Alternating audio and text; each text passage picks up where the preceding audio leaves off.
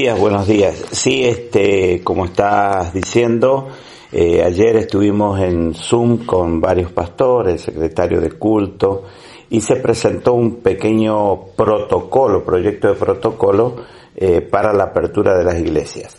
Eh, anda circulando un video que donde hay un protocolo que se tiene que seguir para las reuniones, pero que aquí lamentablemente no se va a poder cumplir.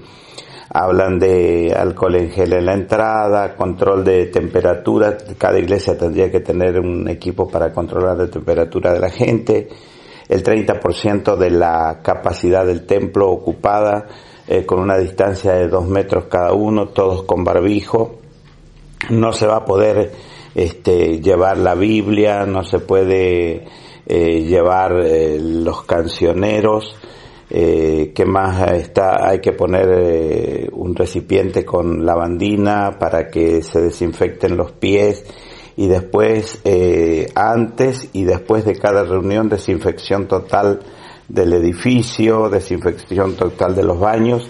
Y una de las cosas que pedía, o sea, que pide el gobierno, es que haya un contralor de parte de, de, por este caso, de la municipalidad entonces yo le decía, ¿cómo solucionamos ese problema en las breñas cuando tenemos más de 200 congregaciones? No hay tantos empleados municipales para que vayan a controlar la hora de reunión o las dos horas de reunión para ver si se continúa con el protocolo o se sigue con el protocolo.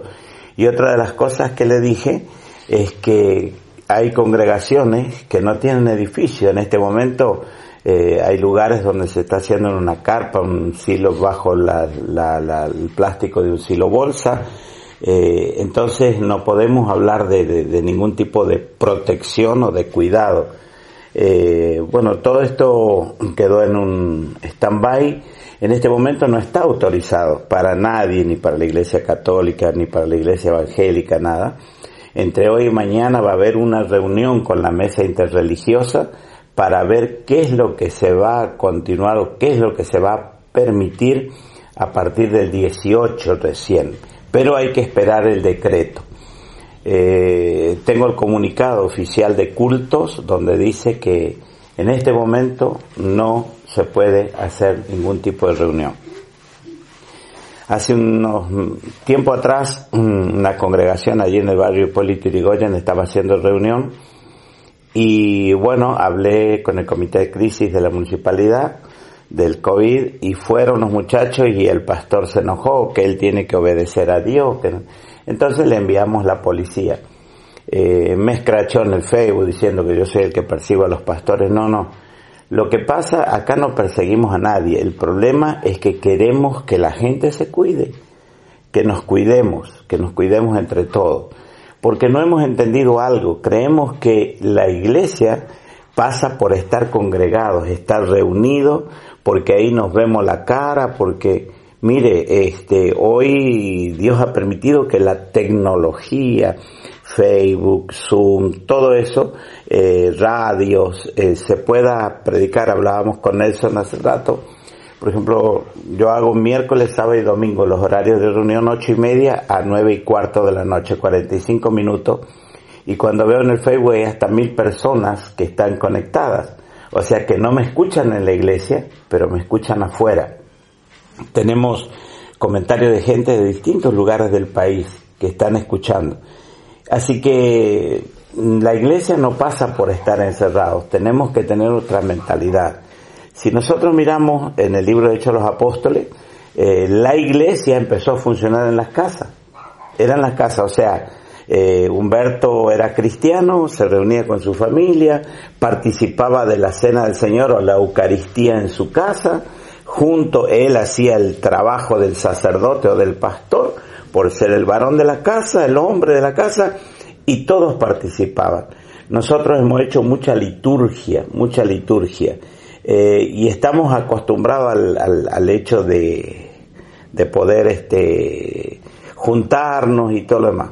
Eh, por ejemplo, una de las cosas que decían ayer en la reunión el secretario de culto, el licenciado Pedro García, que decía que no se va a poder, eh, o sea, cantar, aplaudir las manos, eh, las danzas y todo eso no se puede hacer nada.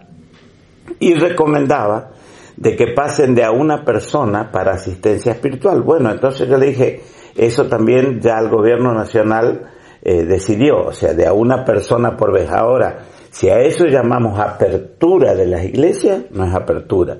Porque yo en mi casa también puedo recibir una persona que venga, que tenga algún problema espiritual, lo tratamos, oramos, lo que sea, tratamos de solucionar. No es necesario abrir el templo o la iglesia, porque Dios no habita en templo hecho por manos de hombre. Yo sé que me voy a ganar muchos enemigos, pero no hay problema, uno más, ¿viste? La idea es entonces, eh, más allá de, aguardar lo que se resuelva desde el gobierno provincial, eh, de su parte, digo, eh, continuar así con las conexiones a través de la tecnología. Le sugerí al gobernador, hice una sugerencia que personalmente digo que sería inconveniente abrir las iglesias en este momento, sería inconveniente.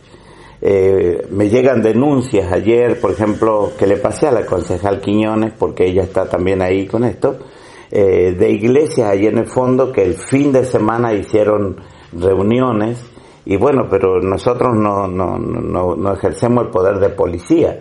Si a mí me mandan, eh, me envían del lugar donde está, voy a mandar a que controlen y que le cierren, porque primera cosa, que nosotros debemos entender es que debemos obedecer a nuestras autoridades, lo dice la Biblia. Entonces, si yo digo que obedezco a Dios y no obedezco a mis autoridades, no estoy obedeciendo a nadie. Eh, vuelvo a decirte, personalmente, yo sugiero que se espere un tiempo. Lo hemos conversado con los pastores del consejo, que estamos en el consejo pastoral, y esa también es nuestra sugerencia, que se espere el tiempo prudencial hasta que esto, bueno, termine o se aplaque y el mismo gobierno nos autorice. Porque otra de las cosas que pedían ayer es que los pastores hagan una declaración jurada donde ellos se hacen responsables de que nadie se contagie. ¿Cómo yo voy a hacerme responsable de que alguien se contagie en la congregación? No puedo hacerme responsable. Y algunos eh, algunos pastores decían, yo puedo hacerme responsable. Entonces lo primero que le pregunté, ¿estás registrado? ¿Tener registro de culto? ¿Tener personería jurídica? No, no, estoy registrado en el cielo, eso no nos sirve. Entonces es fácil decir, yo voy a hacer esto, voy a hacer aquello, cuando no figuro en ningún lugar. ¿Me entendés?